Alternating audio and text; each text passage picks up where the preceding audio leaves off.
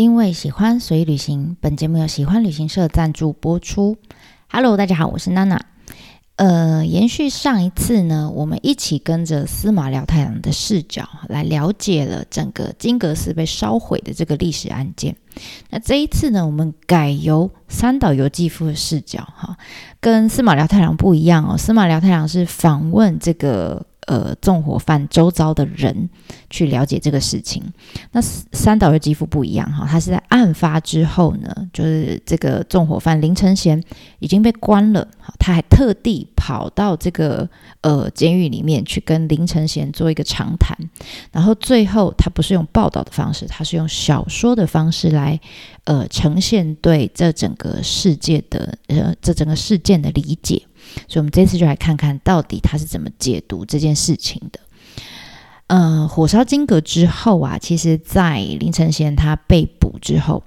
呃，有一段期间，就是这有一个作家对他非常有兴趣，哈，就是我们刚刚讲的三岛由纪夫。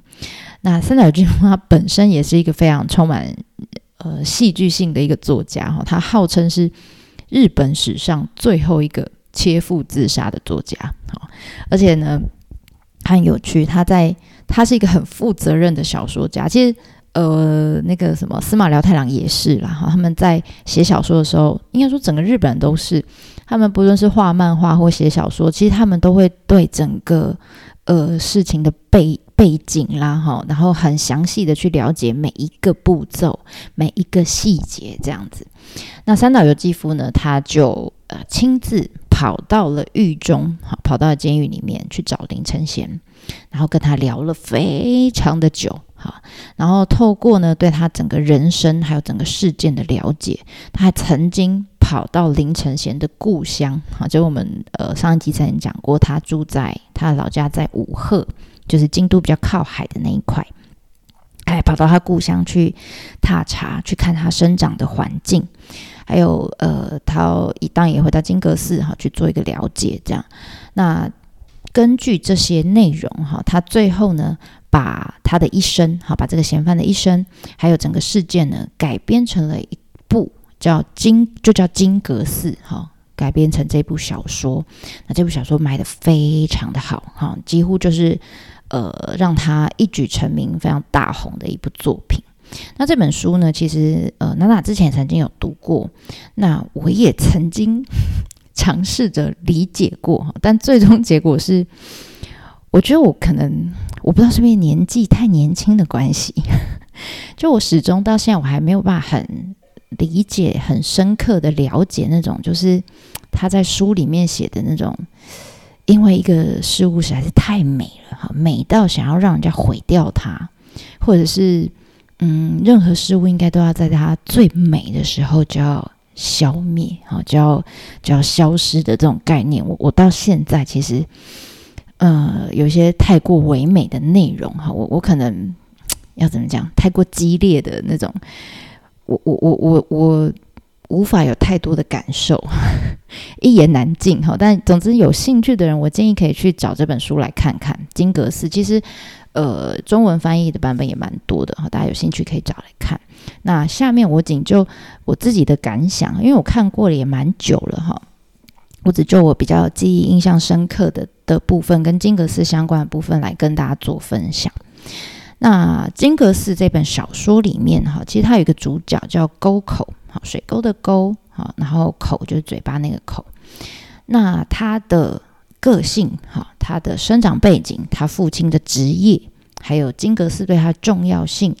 以及他这个主角在学校或者在金阁寺里面这些经历等等，哈，这些几乎几乎啦，都是就沟口这整个人的人设，几乎就是林承贤的翻版，一模一样，哈，就包括他有口疾，好，在故事里面的沟口他也有口疾，然后他很自卑，啊，林承贤很自卑，沟口也非常自卑。好，那在呃这些特点，呃，其实我觉得跟三岛由纪夫，你如果去了解他这个人的话，其实，在青少年时期，就他在他年轻的时候，其实也有几分呃相似的地方了哈。因为据说早年的三岛由纪夫啊，他也是一个体弱多病，然后个性非常纤细、非常敏感，哈，有点那种女性那种很阴柔的特质哈，所以我在猜啦，我觉得哈，可能他呃年轻的时候，哈，他在访谈林承贤的这个过程当中，他好像看到他年轻时候的自己，有一点点像那一份自卑感哈，那一份纤细的感觉，可能有一点像这样子，所以。加上哈，这个是他，我觉得他有点把自己投射到这个作者里面哈，不光是他自己，还有林承贤，还有沟口哈，这三个角色其实我觉得他有把它融合在一起。那再加上那个时候哈，当时其实他们跟沟口都是同一个年代。因为我发现，就是林承贤，他也是二十出头岁，好，那三岛由纪夫大概稍微年纪大一点，也是二三十岁的年轻人这样子。那那个时候的日本，刚好就是这些年轻人都经历过二次世界大战，他们年轻的时候，他们还是青少年的时候，然后也经历过二次世界大战结束，然后美军呃进驻日本的这个时候。就是他们经历过了这个转变，好，那这个转变就你要想，二次世界大战之前，好是呃，他们不断的强调天皇有多么的重要，军国主义等等之类的。那但是在美军进驻之后，好，他们有一个叫美国驻日盟军总司令，我们都简称 GHQ 啦。那他们透过美国透过这个总司令呢，那等于是算是。间接统治日本，好，那这段期间也蛮长的，从战后一九四六年一直到一九五二年，呃，大概七八年的时间吧，哈。你要想在这一段期间里面，日本有很多的价值观，其实被这些，尤其是这些年轻人，他们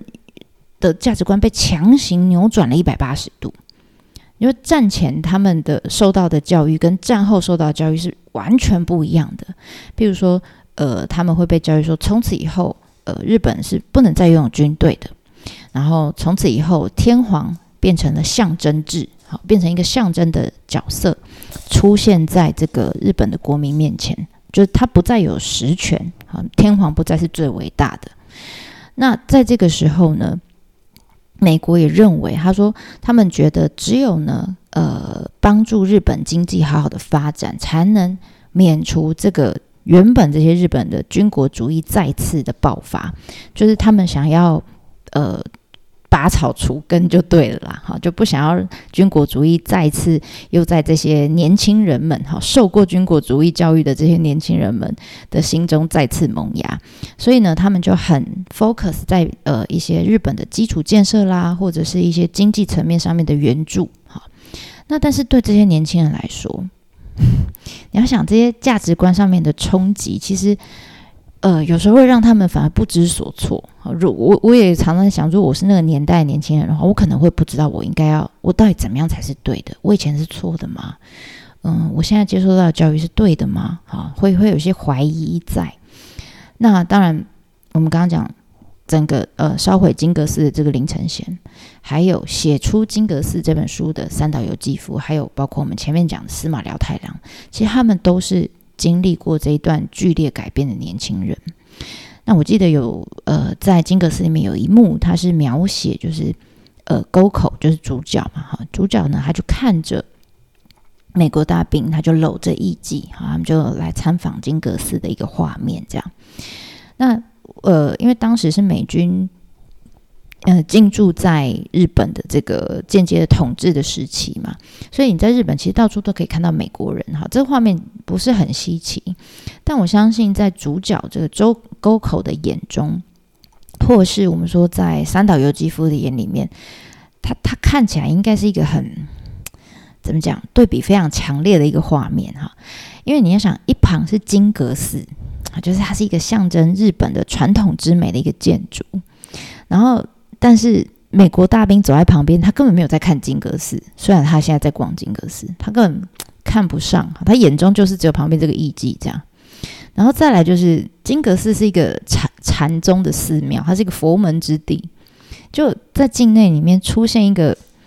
这么我觉得是很不尊重佛教的一个画面，对不对？就是他搂着这个艺妓的画面。好，所以这个是其中一个，对不对？然后再来是，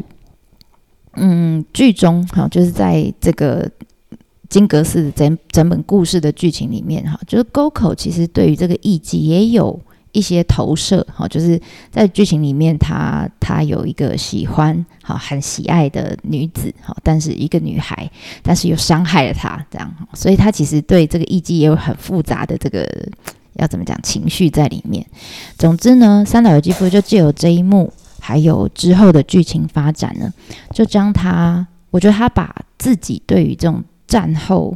这种年轻人很糜烂的这种生活态度，还有对很多事情的绝望感等等很复杂的情绪，全部都写到他这本书里面。好，那呃这一幕，我觉得三岛由纪夫当然他也融合了，好柔和了自己跟林承贤的特质还有观点在里面，全部好等于是借由沟口只是一个替身，好借由他的一生来表达出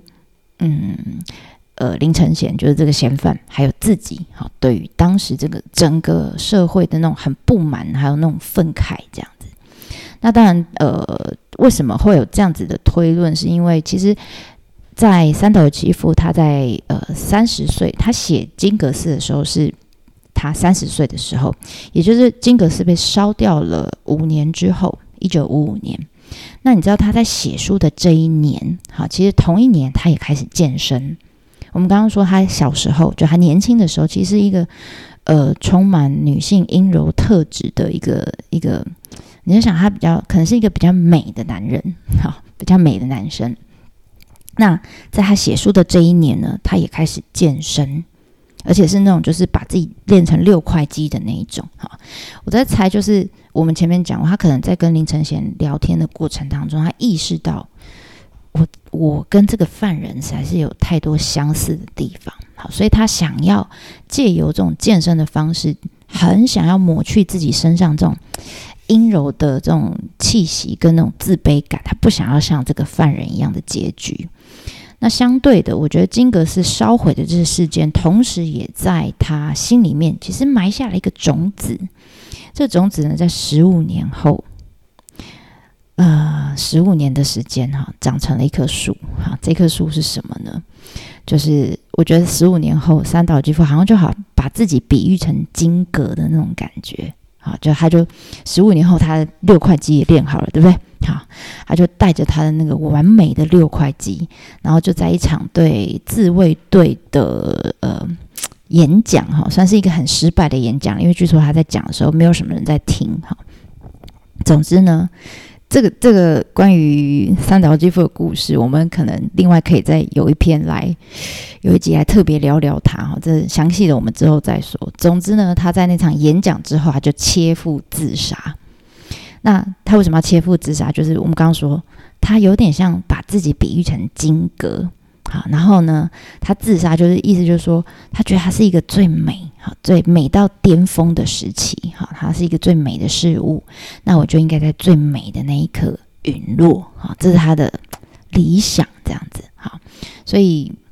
嗯，我现在虽然这样讲，哈，这是很多人的对这一本书，或是对这个人，好，对三岛肌夫的评论，哈，但老实说，我觉得我还。没有办法完全的体会，好，但是他的一生真的很好玩，哈，他一生我觉得比他一直在强调的美啊美啊美，我觉得有趣多了。对不起，我可能比较没有文学气质，哈，我们之后有机会再聊聊他。好，Anyway，我们把场景拉回到金阁寺，好，那在这件事情就是火烧金阁寺发生之前，哈，其实你知道金阁早就在呃。呃，经过这么多年的这个风化之下，你就想五六百年哈，它其实早就不金了，它已经不是金色的，好，它已经不是金色的，它已经是那种灰扑扑的那种呃木头的颜色，好，就很朴实，就像我们现在看到到处。京都去看到的这些寺庙一样，然后就很老实的扮演着这种国宝，国宝。他在一九二九年的时候被指定为国宝，他就很老实的站在那里演着国宝的角色。然后各地观光客来，他们就哎招手，嗨，我是国宝这样子。就如果你有兴趣的话，你可以上我方格子看，我把金阁寺在被烧以前，好被烧毁以前的照片。那你就可以大概知道说，嗯，OK，因为这种这种寺庙在京都有数以万计的寺庙都长这样子，哦，都是这个色系，所以你大家可以了解说，哎，为什么司马辽太郎这么年轻的年轻人，二十几岁的年轻人对金阁真的不会太有兴趣哈？那但是呢，在金阁它烧毁被烧掉之后啊，其实他当下就失去了国宝这个头衔，他就不见了嘛哈，他就不是国宝了。那当然啦，呃，金阁寺里面的这些住持啊，还有这些僧侣们，他们就很努力的。借由各各个方法哈，募款也好哈，或是一些有钱人的援助也好，然后加上他们之前呢曾经解体，就是把金阁解体，然后做个大整修的时候，有曾经有保存下来很完整的图面的资料。那既有这些方式，在呃五年用五年的期间哈，在一九五五年的时候，把金阁重新的盖回来了，好，重新盖回来。那当然就跟其他我们之前讲到那种宇治平等院一样哈，他们在古迹修复的时候都会遇到一个问题，就是那我现在要重建，我到底要用呃哪一个版本来重建？那当时的四方呢，当然就是呃要依照他们所募得的款项哈，然后来拟定他们的重建计划。那他们衡量之后决定哈，他们要一口气把金阁恢复到。不是一九五零年被烧毁前的版本，他们是恢复到最初最初，就是足利义满在五六百年前刚开始盖的最初版，就金光闪闪的那个版本。那所以呢，他们就呃。重建了这个贴满了金箔的金阁寺，呃的金阁这样子。那当然，你知道原本灰扑扑，长期以来都是灰扑扑的金阁，重新穿上这个金色外衣的时候，当然就在短时间之内啊，吸引了不少这个观光客前来。那但是你知道，因为那个时候也才是二次世界大战刚结束，了不起十年左右，对不对？所以那个时候日本其实它还在复兴，好，还需要很多的。呃，大量的建材啊，去去一般的平房也要重建哈，一般的公共公家机关也要重建等等。所以其实金阁在重建的时候，他们在取得这些建材或者是金箔哈，或者是找来的这些施工的工人等等，其实他们这些施工品质都不是很细致哈。所以你知道，虽然引吸引了很多观光客来，但是了不起才几年的光景哈，金阁寺又很快。又恢复到它灰扑扑，就是很朴实无华。讲好听是朴实无华啦，讲实在一点就是破破烂烂的样子。好，很有味道的样子。好，总之呢，他们后来就这样持续了一段时间，就诶慢慢就没有什么人要来了。还好的是哈，一直到呃一九七零年到一九九零年代的中间呢，其实日本他们进入了一个很长的这个经济成长期。那那个时候的金阁寺也终于呢比较有余裕，可以进行比较大规模的整修。那这一次呢，就在一九八七年，他们就把握机会，哎，有钱了，对不对？哈，就把握这个机会，赶快呢又帮金阁呢重新穿上一层，哎，这次是不止金金工相像而且又厚哈，又比较厚的一个金色大衣。据说这一次的金箔呢，他们就给它加厚。厚到呃，比原本的金箔呢有五倍这么厚，好，所以他们叫五倍薄，就这么厚五倍厚的这个金箔。然后呢，从上到下总共贴了二十万张、二十万枚的金箔。然后他们有算过，这些金箔如果给它全部都 聚集在一起的话，大概有二十公斤的金雕这么重。就直接把这二十公斤的金雕铺在这个建筑物上面，这样。那除此之外呢，这个金阁寺他们也特别哈，重新打造了这个金阁，上面有站一只金凤凰。好，那当然他打造这个替身，是因为真正的金凤凰哈，其实一直以来真正创造起呃怎么样最初始那一那一只金凤凰，它本来就是被收起来的。好，它跟那个原本在三。呃，第三楼就金阁第三层上面有一个叫就近顶的匾额，然后我们之前说是那个天天皇后小松天皇写的那个匾额，这个匾额跟那个金凤凰其实一直都是被收在别的地方啊，因为怕可能被被被风吹雨打会坏的很快哈，所以其实，在金阁被烧之前哈，那个上面的金凤凰跟就近顶这个这个匾额本来就是替身了。好，那但是替身也是会老旧啊，所以他们在一九八七年这一年呢，除了穿上帮金阁穿重新穿金金色的厚大衣之外呢，这个金凤凰也重新打造了一只，好，重新打造一只金下下白呃凤凰这样。那就这样，这一次的大整修哈，因为下了重本啊，非常的成功。慢慢开始有越来越多人的这个呃游览车啦、观光客啦，不只是国内哈，连国外的游客都这样哇哇哇一批一批的来这样。所以那个呃怎么讲，游览车停车场越来越大哈。他现在你去金阁寺，他们停车场也超级大，跟其他的这个呃寺院比起来，你会发现。这么小的寺庙，真的搞一个这么大停车场是非常不成比例的哈。所以，即使到现在啦，其实台湾的行程也是哈，日本的行程那也是。如果你是排京都的行程，金阁寺几乎就是 被一定会被排进去那种八大景点之一，因为它必必去哈，因为它必去，它太经典了。那当然，我们现在去看到的，包括。嗯，我因为我我都是一九八八一九八七年的时候，我也才几岁而已哈，所以我现在去看到的，跟我相信现在大家去看到的，都是一九八七年之后重建的版本了。好，重新重新就是五倍厚的 金箔的版本了。那你知道，一九九四年的时候，金阁寺也因为这样，就呃那时候京都有一批哈，有很多的寺庙，十几个，全部都被列为世界遗产，所以金阁寺也被列在其中哈。但是它很吊诡的是，它是世界遗产哦，可是因为它是重新建造的，我们现在看到都是重新建造的版本哈。它是世界遗产，但是它没有国宝的身份，很特别吧？好，但是相对的，呃，我们之后会介绍的。银阁寺，我觉得大家去都会很都会很习惯的啊，不是贴银箔哈，对，很习惯的就是感叹这一句的那个银阁寺哈，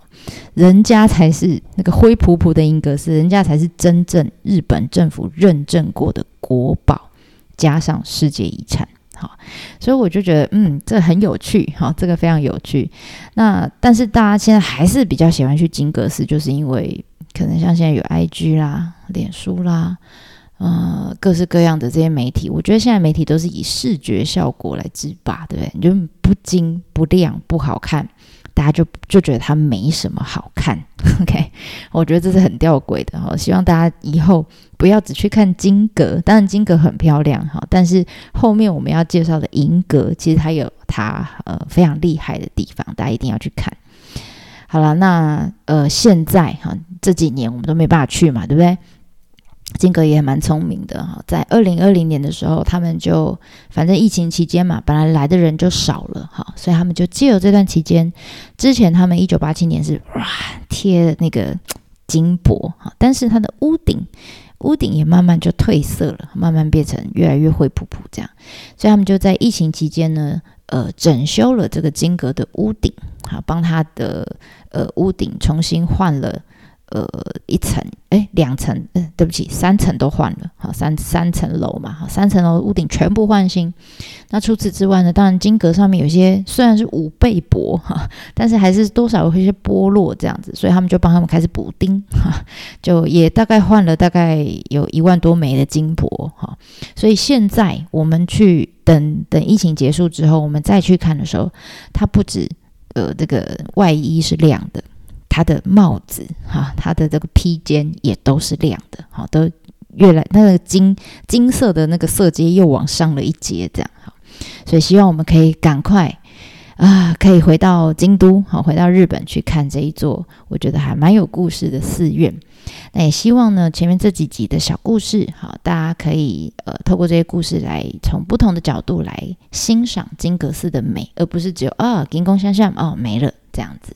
好啦，那我们有关金阁寺的分享就到这边了。下一集开始，我们就会开始呃，帮大家讲的是银阁寺。那我们就下次见啦，对我马达内。